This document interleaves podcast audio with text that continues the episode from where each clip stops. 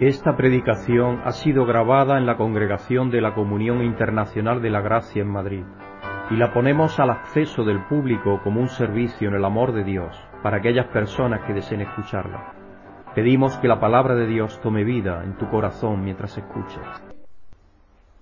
Muy buenas tardes, hermanas y hermanos, bienvenidos a estar aquí en la presencia del Señor como congregación. Él es maravilloso, tenemos un Dios santo y justo y misericordioso. Vamos a darle alabanza a través de la oración.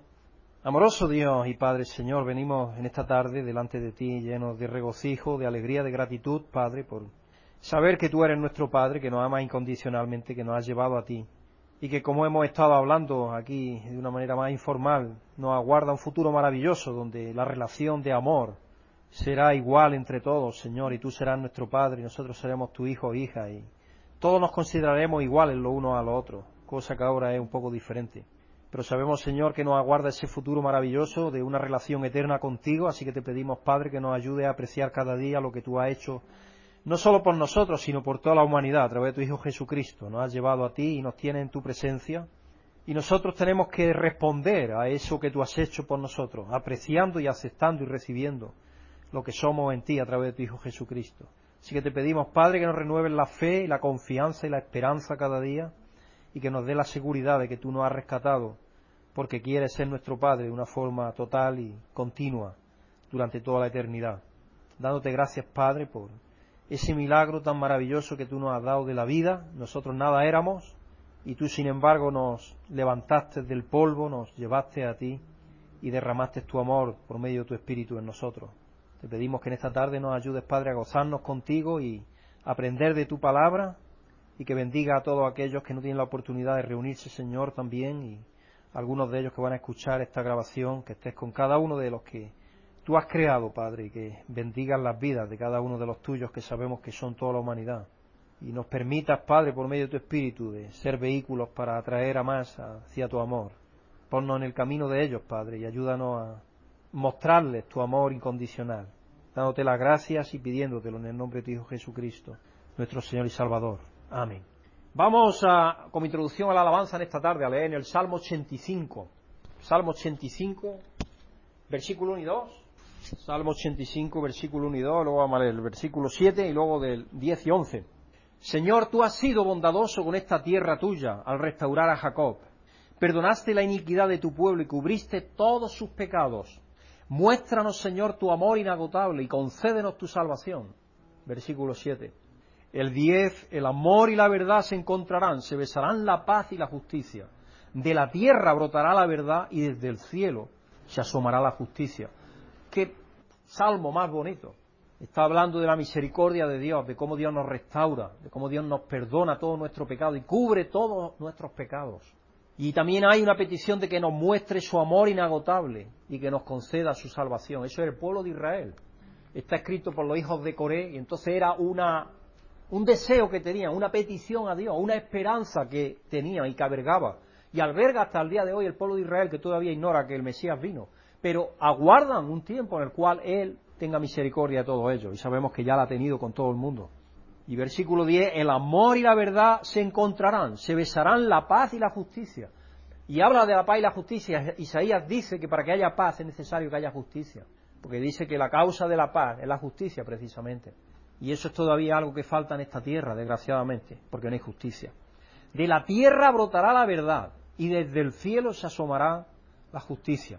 Llegará un día en que haya armonía entre el amor y la verdad, entre la paz y la justicia es un, salmo también mesiánico. De la tierra brotará la verdad y desde el cielo asomará la justicia. ¿Cómo se juntan esas dos cosas? Para mí, por lo menos, según yo lo entiendo, no quiere decir esto no es dogmático, pero para mí es Jesucristo donde se junta. Porque Él brota de la tierra en cuanto nace de María, que es parte de esta tierra, esta creación física, pero también viene del cielo porque es el Hijo de Dios. Entonces, para mí, eso es lo que yo encuentro en ese salmo. En ese salmo encuentro que está hablando de Jesucristo el Mesías. La causa de la verdad y la salvación y la justicia. Él es. De la tierra brotará la verdad y desde el cielo se asomará la justicia. Y en Él eso se besó, ese encuentro se dio y desde entonces, desde Él en adelante, tenemos esa realidad entre nosotros, porque Dios vive a través de su Espíritu en nosotros y Él transformó nuestra realidad para ser una criatura nueva en Él. Así que vamos a alabar a Dios esta tarde, sabiendo que Él el amor, la verdad, la justicia y que en Jesucristo se han encontrado esas realidades y que Él nos las ha transmitido a nosotros por medio de su Espíritu y habitan en nuestros corazones. Así que también en cada uno de nosotros se ha llevado ese encuentro a cabo, porque nosotros somos de la tierra, pero no ya totalmente de la tierra, porque tenemos a Dios morando en nosotros a través del Espíritu. Entonces, eh, tenemos esa realidad también en nosotros, motivo para tener mucho más gozo y más alegría y para alabar a Dios, al Señor nuestro. Muchas gracias, hijo, por llevarnos en alabanza a Dios. Qué himno lleno de fuerza, de vitalidad, de esperanza, de realidad de Dios. Así es. Dios dice que, en el libro de Isaías, dice que delante de Él caerán diez mil, pero los que con Él están no caerán ni tropezarán y se levantarán como las águilas. Es maravilloso que tenemos ese Dios y que vive en nosotros y que nos hace tener esa realidad en nosotros para tener esa fuerza. Vamos a dar gracias a Dios porque en Jesucristo se ha unido el cielo y la tierra y es la forma en la que Dios en su plan maravilloso nos ha rescatado. Amoroso Dios y Padre Señor, Creador maravilloso, sostenedor de todo por medio y a través de tu Hijo y para Él. Señor, gracias por ese plan maravilloso que tú tenías de, llegado el tiempo, unir en tu Hijo encarnado el cielo y la tierra, porque Él es el que nos rescata, el que nos lleva a ti, el que nos reconcilia, el que nos justifica. Y por medio de tu Espíritu nos ha santificado, Señor, y estamos en tu presencia. Así que muchísimas gracias, Padre. No tenemos palabras para expresar lo que tú has hecho por nosotros y el gran amor que has derramado en nuestros corazones. Te pedimos, Padre, que nos dé un corazón enternecido, que devuelva a ti el gozo de la salvación que nos has dado. Te damos las gracias y te pedimos esto en el nombre bendito y santo de nuestro Señor Jesucristo. Amén. Y vamos a pedir por las personas que están siendo afectadas en la isla de La Palma. Ya se han destruido más de 300, 300 casas y muchísimas propiedades de cultivo, de todo eso. Hay un montón de personas que tienen sus corazones ahora perdidos. Así que pidamos que Dios los guíe en medio de la desolación y el dolor y de la pérdida, de ese sentimiento de pérdida que están experimentando. Que Dios los ayude a ver que Dios es el que los consuela, el que los alienta. Padre maravilloso y santo, tú que eres el confortador por medio de tu Espíritu. Padre de todo consuelo y aliento, Venimos a ti a pedirte, Padre, que tú intervengas en las vidas y corazones de aquellos que han perdido sus recursos y sus casas y sus hogares a consecuencia de esas lenguas de fuego que el volcán está derramando sobre la isla de La Palma, Señor. Que estés con ellos y en medio de ese dolor que te busquen, que te busquen, Señor, y que haya también cristianos ahí que puedan ofrecerle el consuelo y el aliento y ser tu manos y tu boca Señor, y tu abrazo para que los conforten y los alienten, y que en medio de ese dolor, Señor, tú siembres la semilla de la búsqueda de ti, de la relación personal contigo por medio del Espíritu. Te damos las gracias, Padre, por esto, y te lo pedimos en el nombre glorioso y santo de nuestro Señor Jesucristo, que lo hizo posible. Amén. Hoy vamos a estar tratando un tema, de vez en cuando es interesante, creo, y, y necesario también, porque tenemos que tener como dice el apóstol Pedro, respuesta para aquellos que demandan la razón de nuestra esperanza y explicar algunas cosas. Y vamos a estar viendo y considerando cómo los eruditos, los estudiosos, las cuatro perspectivas del libro de la revelación o apocalipsis.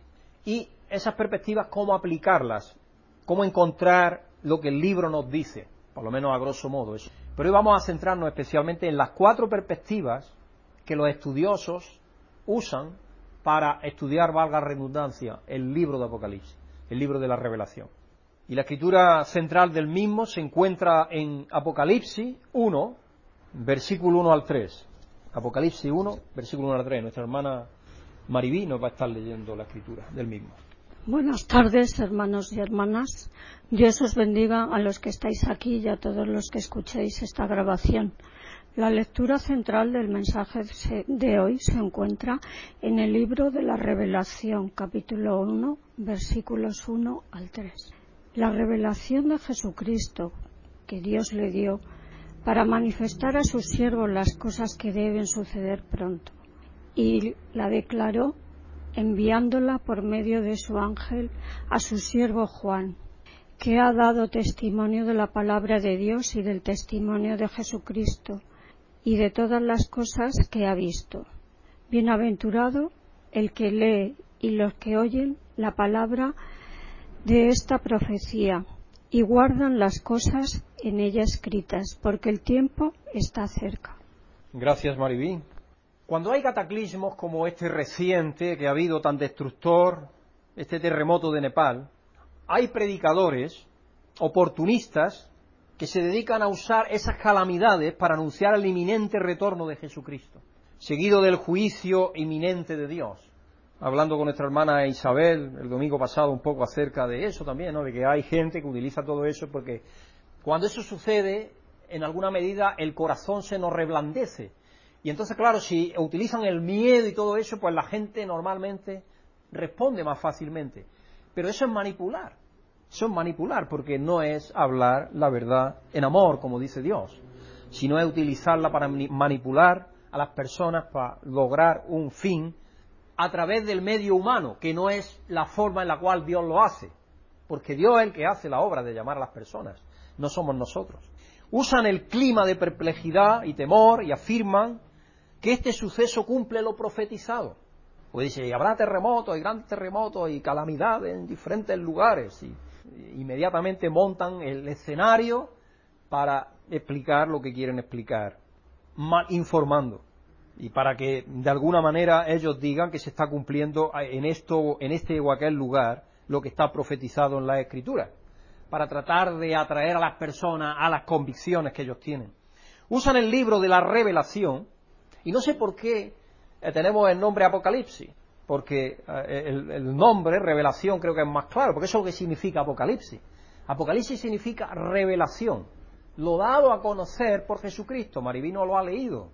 Dice que es lo que Dios le dio a conocer para el pueblo. Jesucristo se lo dio a conocer al pueblo a través de Juan. Cosas que han de venir pronto. Acaban de leer. Y como digo, usan el libro de la revelación y, los profetas en el Antiguo Testamento para tratar de convencer a los demás de que interpretan y entiendan la palabra de Dios en la forma particular que ellos lo hacen. Pero Dios mismo nos dice en su palabra, por medio del apóstol Pedro, que la escritura no es de interpretación privada, sino que la escritura se tiene que interpretar a sí misma, podemos decir. Hombre, hay que tener herramientas. Y eso es lo que pretendo, ayudaros a tener herramientas para que cuando leáis el libro de Apocalipsis, pues por lo menos tengáis una idea más amplia de cómo leerlo y qué preguntas hacerse posiblemente. Y empecemos diciendo que el libro tiene como nombre revelación, que es lo que significa Apocalipsis. Todos los eruditos están de acuerdo que en en el Nuevo Testamento el libro más difícil de entender es el libro de la revelación, el libro que menos se entiende.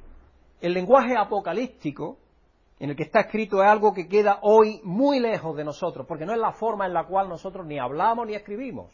Es una forma de lenguaje muy metafórico, muy simbólico, que queda ya lejano de nosotros, no es de la realidad actual.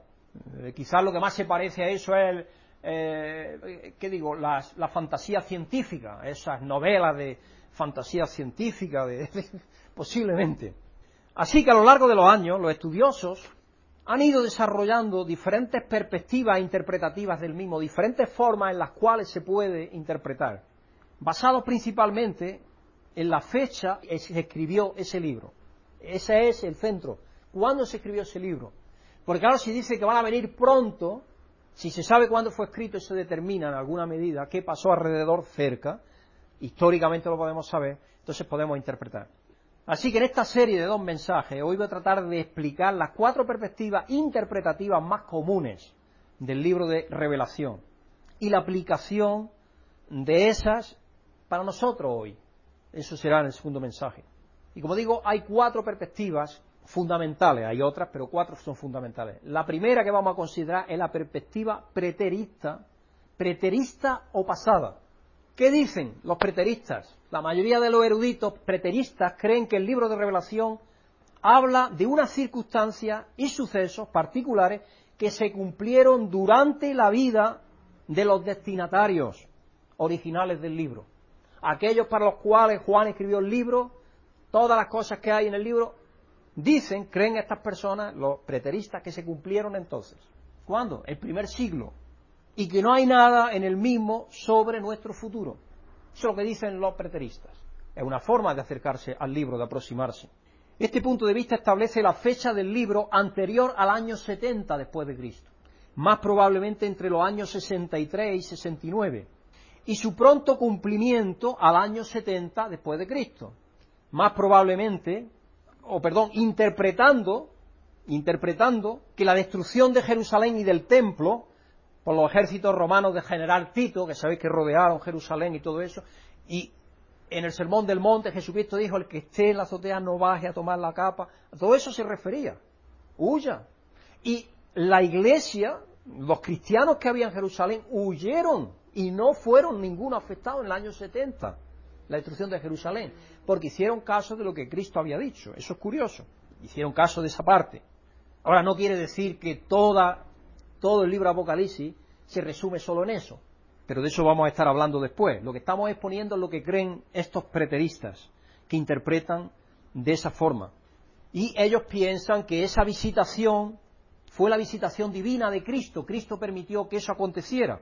J. Stuart Russell, un autor preterista del siglo XIX, pinta el libro de Revelación estando interesado primero y principalmente con los sucesos con los que sus primeros lectores estaban inmediatamente interesados.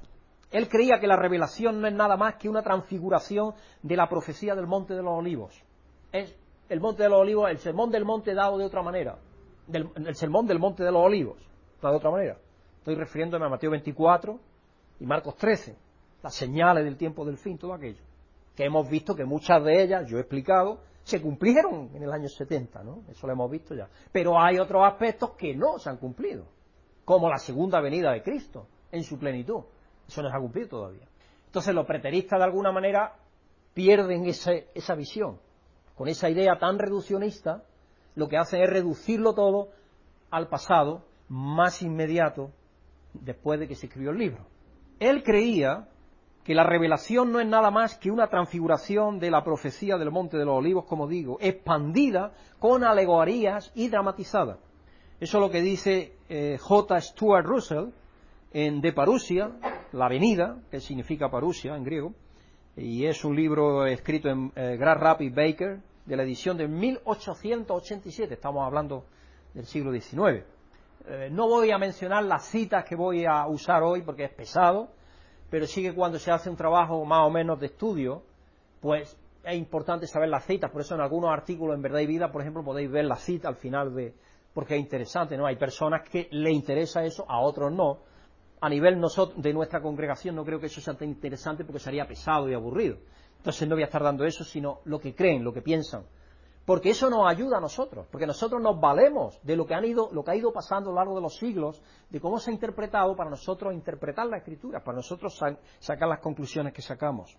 Y estos dos mensajes están basados en un ensayo del profesor John Noé, que es presidente del Instituto de la Profecía de la Reforma. Es un instituto reformado sí protestante, y creo que ha hecho una labor bastante importante en poner juntos ciertos eruditos que hablan de ciertas cosas para, ir, para agruparlo en cuatro grupos, ya eso lo hacen también otros, pero él lo ha presentado de una manera muy interesante.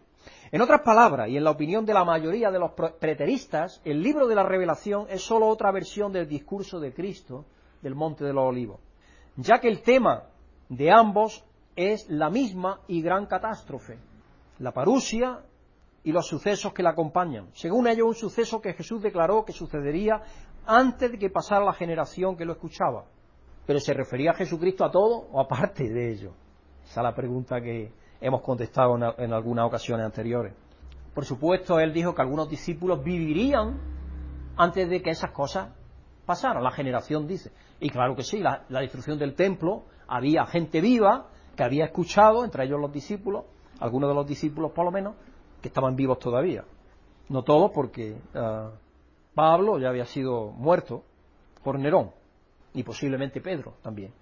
Además de la fecha, cuando suponen que fue escrito el libro de la revelación, según ellos, antes del año 70, porque eso es clave, porque de otra forma no podrían aplicar lo que aplican, os dais cuenta de cómo funciona, y de su interpretación de las palabras de Jesús, las cosas que debían de suceder pronto. No, eso se nos ha leído Apocalipsis 1.1 señalan que el periodo de tres años y medio de la revelación, los 42 meses, los 1260 días de los cuales habla Apocalipsis, y el tiempo y los tiempos y la mitad del tiempo, eso está recogido en Apocalipsis 11.2, 3, Apocalipsis 12.6, Apocalipsis 13.5, se corresponden con el tiempo exacto de la peor tribulación que ha habido en la historia judía.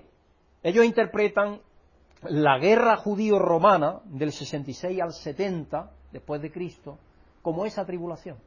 Y históricamente sabemos que aquellos que pudieron huir, los celotes y otros cuantos que pudieron huir, se fueron a Masada, Masada cerca del Mar Muerto, en un altiplano, ahí ellos se refugiaron y ahí sobrevivieron. Pero fue una catástrofe inmensa, la mayoría de la gente de Jerusalén murió. Incendiaron Jerusalén, el templo también lo destruyeron y fue una destrucción tremenda, como antes nunca había habido en esa zona y que puso fin para siempre al judaísmo bíblico y el antiguo pacto. ¿Por qué? Porque el sistema sacrificial de animales, junto, justo como Cristo había predicho perfectamente, acabó ahí. Acabó. Desde ahí en adelante ya no había templo y no lo hay hasta el día de hoy.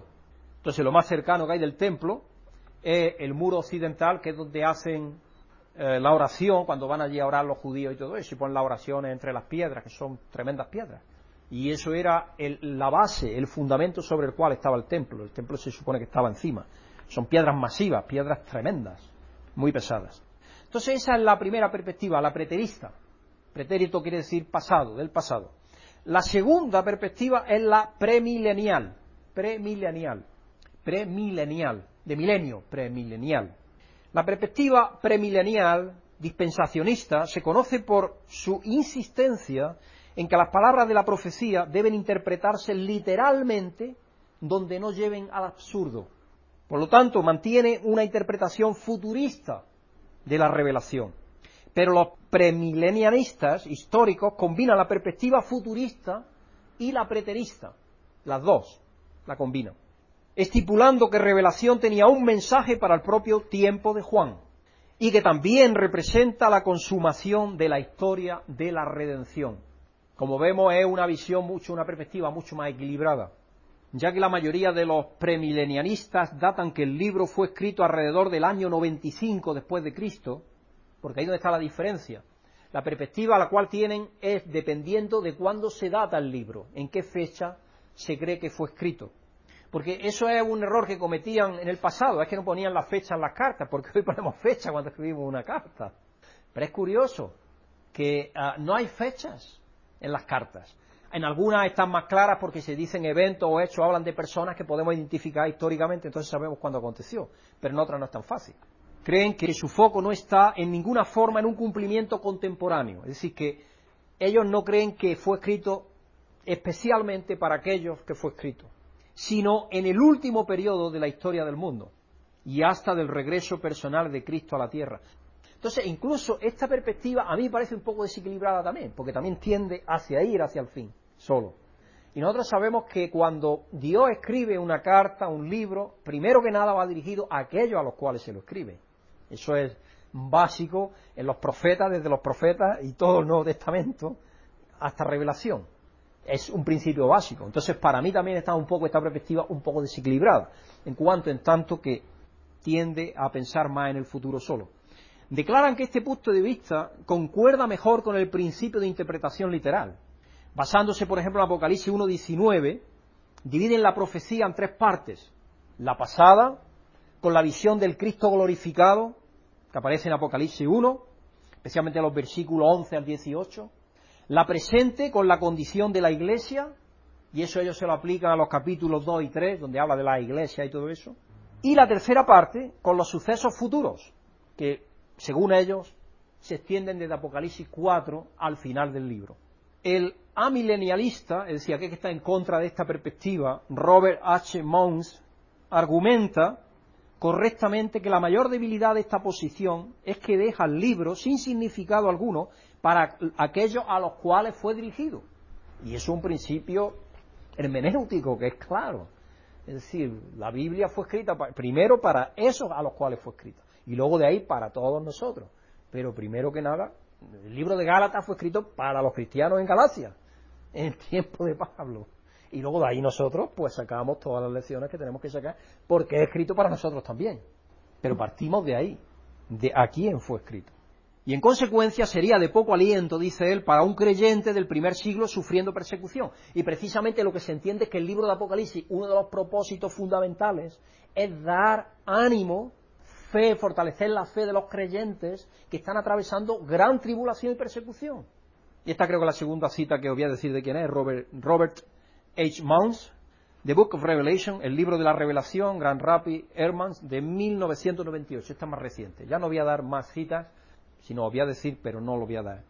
El premilenialista histórico George Edon Ladd admite sin tapujos que la interpretación de este libro ha sido la más difícil y confusa de todos los libros del Nuevo Testamento, por el lenguaje que tiene, principalmente. Los ejemplos más sobresalientes son las afirmaciones de tiempo en el primer y último capítulo de Revelación. Aunque utiliza palabras simples como pronto, cerca, suceder pronto, vengo pronto, el tiempo está cerca, vengo en breve. La mayoría de los estudiosos premileniaristas las interpretan figurativamente. ¿De qué manera? Se, eh, se, cita frecuentemente como justificación para pensar eso? Está tardo, está igual que yo. Ellos citan esta escritura en segunda de Pedro 3.8, que lo sabemos de memoria porque muchas veces hemos hablado de ella. Pero no olviden, dice el apóstol Pedro, queridos hermanos, que para el Señor un día es como mil años y mil años como un día. Entonces utilizan esa escritura como justificación, para decir que aunque diga es breve, es pronto, puede tardar mil años. O como el dispensacionalista Robert L. Thomas explica, estas palabras son descriptivas de la velocidad con la que los eventos se llevarán a cabo una vez empezados. Él también mantiene que cuando se de medir el tiempo se trata, las escrituras tienen un patrón diferente del nuestro, eso es verdad. Si para Dios el tiempo es nada, porque Él no vive en el tiempo, para nosotros es un mundo, decimos, ¿no? Entonces, eh, son dos formas diferentes. Vamos a la tercera perspectiva, la amilenial. Sabéis que el, el sufijo a significa en contra de o no a favor de, es decir, amilenial o también puede decir que no tienen relación con esa idea, con esa idea. Mientras que el, amilanialista ah, Jerry Newcomb cree que el último libro de la Biblia describe cómo terminará el mundo, su compañero de perspectiva Anthony A. Hockema cree que ninguna perspectiva exclusivamente preterista o futurista de este libro le hace verdadera justicia. Él ve una combinación de la tensión del ya pero no todavía, esto está hablando acerca de la perspectiva que nosotros tenemos más o menos. Esta perspectiva es la que más o menos podemos decir que empieza a encajar con lo que nosotros pensamos y, y en la forma en la cual nosotros interpretamos no solamente este libro, sino otras muchas cosas de las escrituras. Hay una realidad presente del reino de Dios ya aquí, eh, como escribía el doctor Gary Dido, el doctor Gary Dido, en el folleto que, en el libro, el librito que hace poco distribuimos y mandamos a todos los lectores prácticamente, el reino de Dios. Y él explica muy claramente ahí esa tensión del ya, pero no todavía. Tenemos, estamos, eh, estamos ya, el reino de Dios se ha inaugurado, pero no tenemos todavía la plenitud del mismo. Nosotros estamos ya bajo el reino de Dios, vivimos ya en el reino de Dios, en cuanto Jesucristo vive en nosotros y nos movemos por los principios de Cristo, no por los de este mundo. Entonces el reino de Dios está ya en nosotros, se ha acercado, como dijo Jesucristo, pero todavía no en su plenitud. La plenitud aguarda cuando Jesucristo retorne. Entonces él dice eso, que él ve esa tensión del ya pero no todavía, que se aprecia a lo largo de todo el libro. Señala los siguientes versículos como algunas de las referencias que se aplican a la segunda venida. Estas son algunas de las escrituras que él utiliza. Apocalipsis 1.7. Miren que vienen las nubes y todos lo verán con sus propios ojos, incluso quienes lo traspasaron. Y por él harán lamentación todos los pueblos de la tierra. Así será, amén. Apocalipsis 19, 11, 16. Luego vi en el cielo abierto y apareció un caballo blanco. Su jinete se llama fiel y verdadero. Con justicia dicta sentencia y hace la guerra. Sus ojos resplandecen como las llamas de fuego y muchas diademas cubren su cabeza. Lleva escrito en su, un nombre que nadie conoce, sino solo él. Está vestido de un manto teñido de sangre y su nombre es el Verbo de Dios. Y no queda duda acerca de quién es. Versículo 14, lo siguen los ejércitos del cielo. montados en caballos blancos y vestidos de lino fino, blanco y limpio. Versículo 15, de su boca sale una espada afilada, con la que herirá a las naciones. Y sabemos que esa espada es la palabra, según luego explica y todo eso el libro de Hebreos. La gobernará con puño de hierro. Él mismo exprime uvas en el lagar del furor del castigo que viene de Dios Todopoderoso. Versículo 16. En su manto y sobre el muslo lleva escrito este nombre, Rey de Reyes y Señor de Señores. Apocalipsis 22, 7. Y luego versículo 20. Miren que vengo pronto. Dichoso el que cumple las palabras del mensaje profético de este libro. Estoy leyendo de la versión internacional, como sabéis que es la que utilizo, nueva versión internacional castellana. Miren, versículo 12, miren que vengo pronto, traigo consigo mi recompensa y le pagaré a cada uno según lo que haya hecho. Versículo 20, el que da testimonio de estas cosas dice, sí vengo pronto, amén, ven Señor Jesús. Hockema describe su interpretación amilenialista de revelación como sigue. Primero hay referencia a sucesos, personas y lugares del tiempo cuando se escribió el libro de revelación. Eso indudable. Hay hechos históricos que están registrados en el libro. Segundo, los principios, encomios, halagos y advertencias que contienen el libro tienen valor para la iglesia de todo tiempo. Es decir, cuando le dice Jesucristo a Juan, escribe sobre la iglesia la Odisea y le dice, mira que porque eres ni frío ni caliente, te vomitaré de mi boca. Esa referencia nos la estaba haciendo a nosotros también. Había una iglesia que se llamaba la iglesia de la Odisea en Asia Menor en aquel tiempo, a la cual iba principalmente ese mensaje. Pero para nosotros también es, porque nosotros podemos caer en esa condición. Entonces para nosotros también es el mensaje. Por eso es que él dice que según lo, los principios, los encomios, las advertencias que contienen tienen valor para la Iglesia de todo tiempo. Estas dos observaciones dan una clave para la interpretación de todo el libro, ya que el libro de revelación ni fue dirigido a la Iglesia del primer siglo, su mensaje tiene referencia a sucesos que estaban ocurriendo entonces y no por tanto eran importantes para los cristianos de aquel tiempo. Pero como el libro se pretendió que fuese para la Iglesia a lo largo de todos los siglos, su mensaje es relevante para nosotros hoy todavía.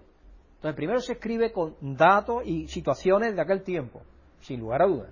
Pero eso no quita que no sea para nosotros tampoco. Hasta el juicio final, dice él. Guthrie hace notar que los cristianos claramente no escapan de la persecución en este libro. Y eso está en contra, por ejemplo, de aquellos falsos predicadores que están predicando por ahí el Evangelio de salud y la riqueza y de la protección de la iglesia como si fuera ajena al mundo.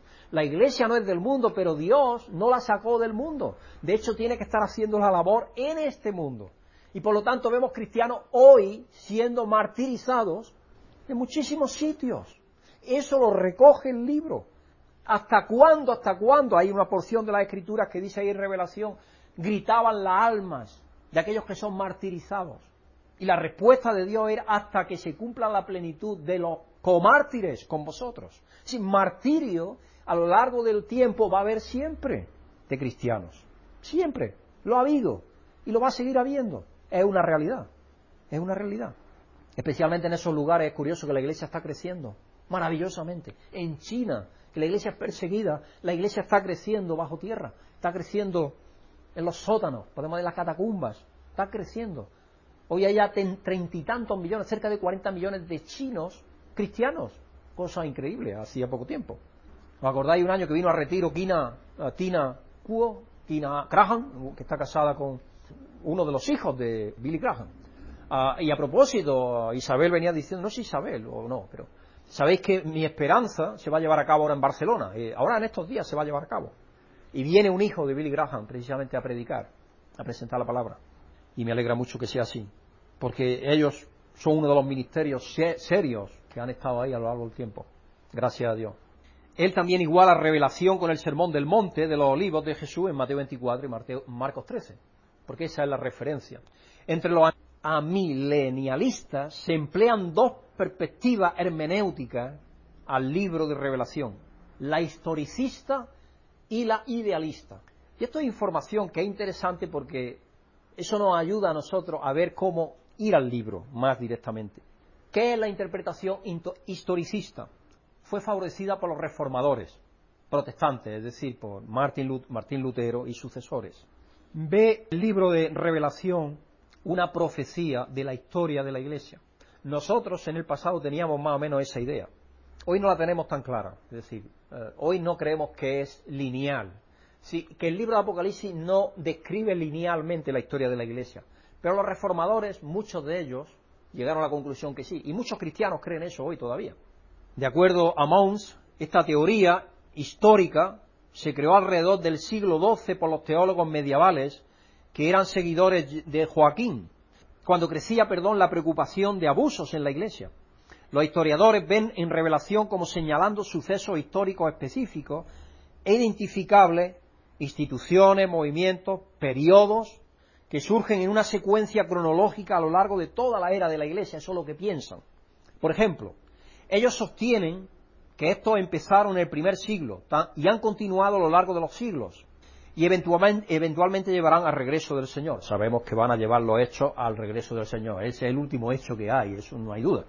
Pero el preterista Milton S. Terry se queja de que los historicistas presuponen, perdón, que el libro de revelación contiene predicciones detalladas del papado de Roma, de las guerras de Europa moderna y del fin de Napoleón.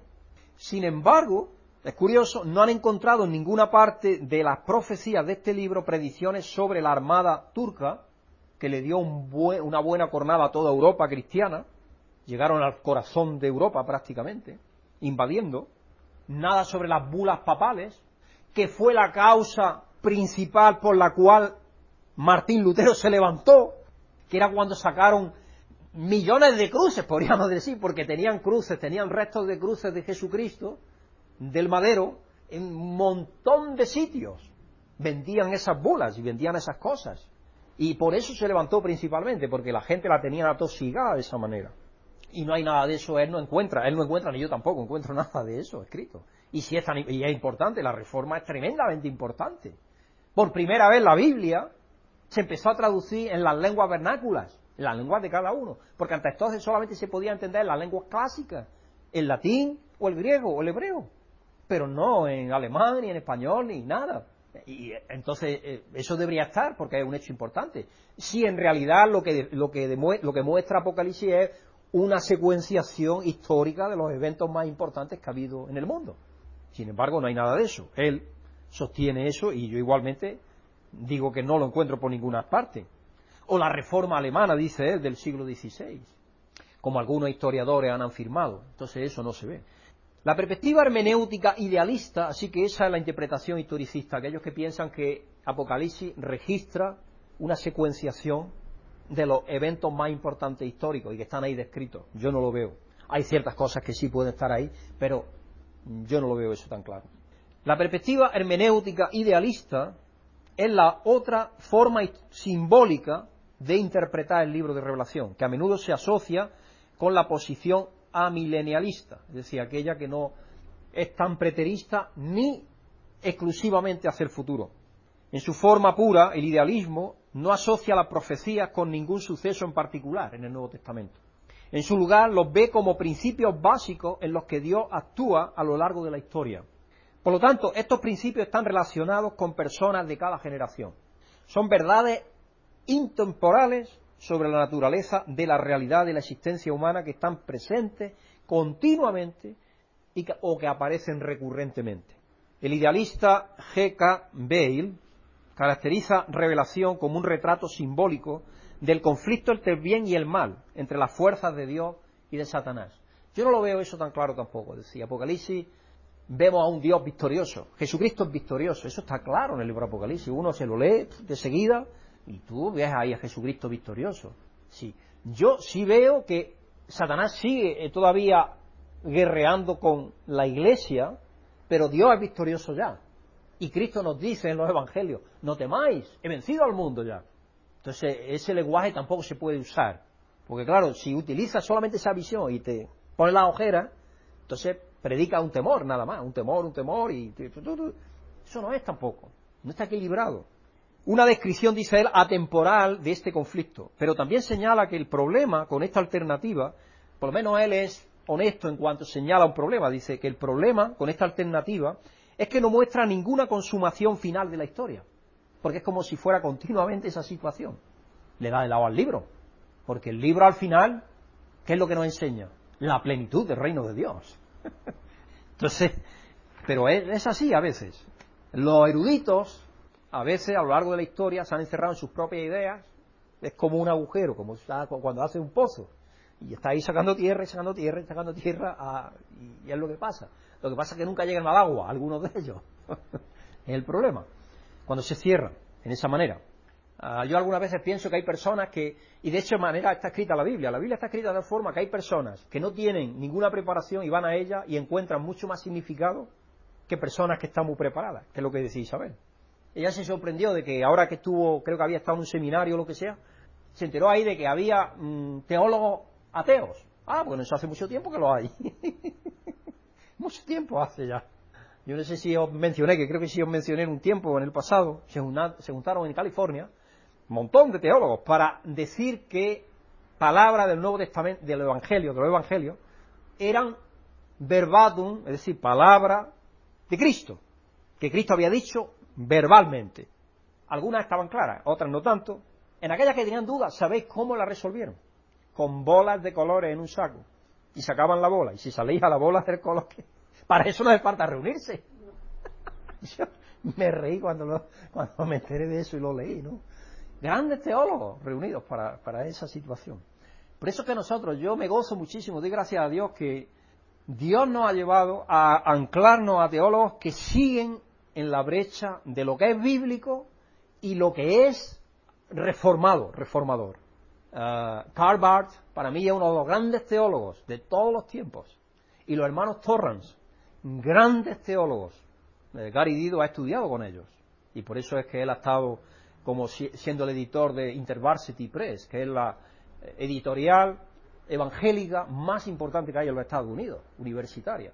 Y ahora es miembro de nuestra comunión y está al frente, ahora está al frente del seminario. Es el nuevo nombramiento que tiene. Ha, ha sido nombrado rector del seminario. En Internet tenemos un seminario donde estudian cantidad de personas que quieren ser pastores o quieren estudiar teología por Internet y están estudiando. Y él está al frente con toda la razón del mundo, porque él es un gran teólogo. Y aparte ha estado estudiando con gente que es de todo prestigio y de toda solvencia, que no son de esos que sacan bolas para ver que... porque es de risa, es que es de risa. Él dice que no identifica ninguno de los símbolos del libro con eventos históricos particulares. La mayoría, si no todos los amilenialistas, suscriben una comprensión parcial, preterista en mayor o menor medida. Es decir, algunos son más equilibrados. Muchos creen que una gran proporción de las visiones de revelación se cumplieron en los primeros siglos cristianos, con solo los capítulos 20 al 22 todavía referidos al presente o al futuro. Y la cuarta y última perspectiva, que vamos a estar viendo, es la postmilenial, la cuarta perspectiva. Esas son las cuatro más importantes perspectivas con las cuales se los eruditos y las personas se aproximan al libro de Apocalipsis para sacar conclusiones. La cuarta es la perspectiva postmilenial. Cuando los amilenialistas, los postmilenialistas toman una perspectiva preterista parcial, considerando que una gran porción del libro consiste de la profecía que se cumplió en el siglo I, como los amilenialistas sostienen lo mismo. La mayor parte de eventos se produjo y se cumplió podemos decir alrededor del año 70, porque fue culmen, de hecho el libro de Hebreos registra ese aspecto cuando el sacrificio se, fue quitado y todo, cuando Dios determinó que era el tiempo, era el tiempo. Y hay personas que se preguntan, bueno, ¿y por qué Dios eso no lo hizo inmediatamente? Después de la resurrección, la ascensión de Cristo, ¿por qué no permitió Dios que acabaran las cosas? Porque yo pienso que Dios es misericordioso y le permitió primero que nada al pueblo de Israel que transicionara hacia el cristianismo. Entonces permitió la coexistencia de ambos cultos, podemos decir, de ambas situaciones, hasta el año 70. Es decir, 30, alrededor de 30 y tantos años de transición. Y es interesante que, que pensemos eso, porque ahí tenemos un ejemplo, por ejemplo, valga la redundancia, hay personas que a mí me preguntan, Oye, Pedro, ¿y por qué algunos hermanos de Inglaterra todavía celebran las fiestas del Antiguo Testamento y todo eso como lo hacíamos antes? ¿Y por qué no han cambiado ya? ¿O, o por qué no dejamos ya de tener las fiestas así? Y yo le digo, para nosotros que entendemos, igual da que celebremos a Cristo en un día o en otro, a mí me da igual, yo tengo exactamente igual. Pero para ellos que todavía no han hecho esa transición, quizás nosotros tenemos que ser tolerantes con ellos, como Cristo mismo nos mostró que fue con el pueblo de Israel. Y ese es un ejemplo, claro. Cuando en el año 70 Tito, con su ejército, destruye Jerusalén, destruye el templo, se acaba el sistema sacrificial, se acaba totalmente y rotundamente, de facto, por hecho de fuerza, se acaba el Antiguo Testamento, podemos decir, porque Dios permitió que fuese así. Él no, si no hubiese querido, no lo hubiera hecho en ese tiempo, lo hubiera hecho antes, o lo hubiera hecho después, pero él quiso que fuese entonces.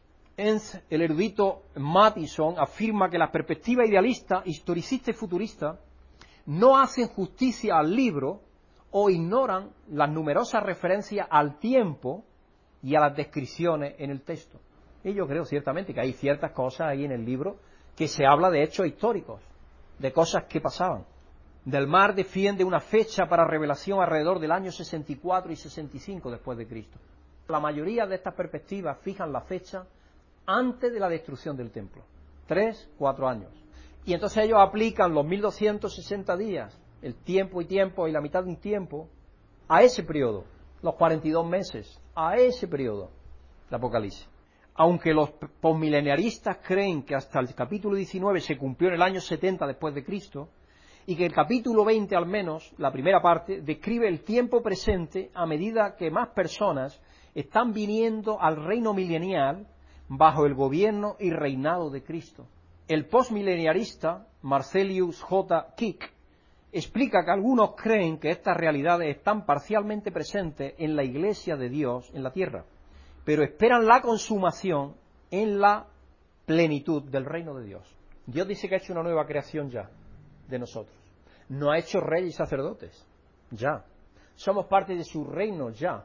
Entonces ellos entienden que esa realidad, que esa realidad la aplican al concepto que antiguamente nosotros teníamos como milenio después de la venida de Cristo. Pero ellos lo entienden como la realidad presente de la iglesia, de ahora, la realidad presente de la iglesia.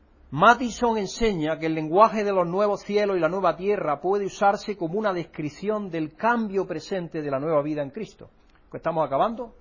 En 2 Corintios 5, versículo 17, una escritura que hemos leído y que no la sabemos muchas veces, pero en este contexto que quiero usarla. Porque él dice, por lo tanto, si alguno está en Cristo, es una nueva creación. Lo viejo ha pasado, ha llegado ya lo nuevo. Esas son las palabras que utiliza Pablo. Y Gálatas 6.15 en Gálatas 6:15, para nada cuenta estar o no estar circuncidados.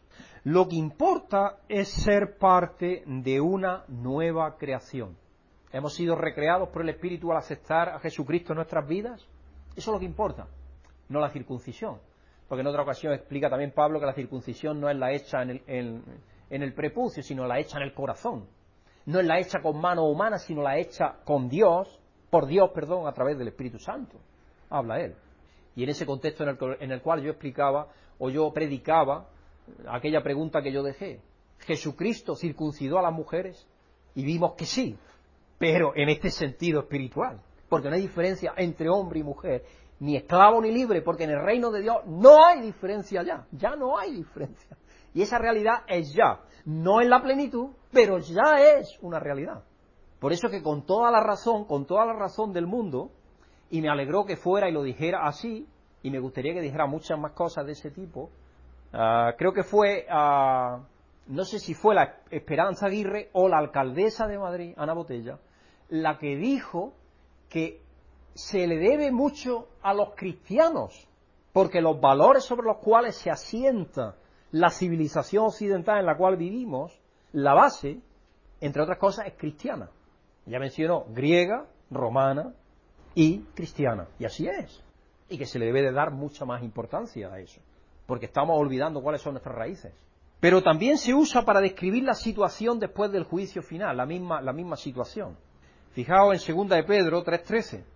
Pero según su promesa, las promesas de Cristo, esperamos un cielo nuevo y una tierra nueva. Y eso es futuro. En los cuales habite la justicia.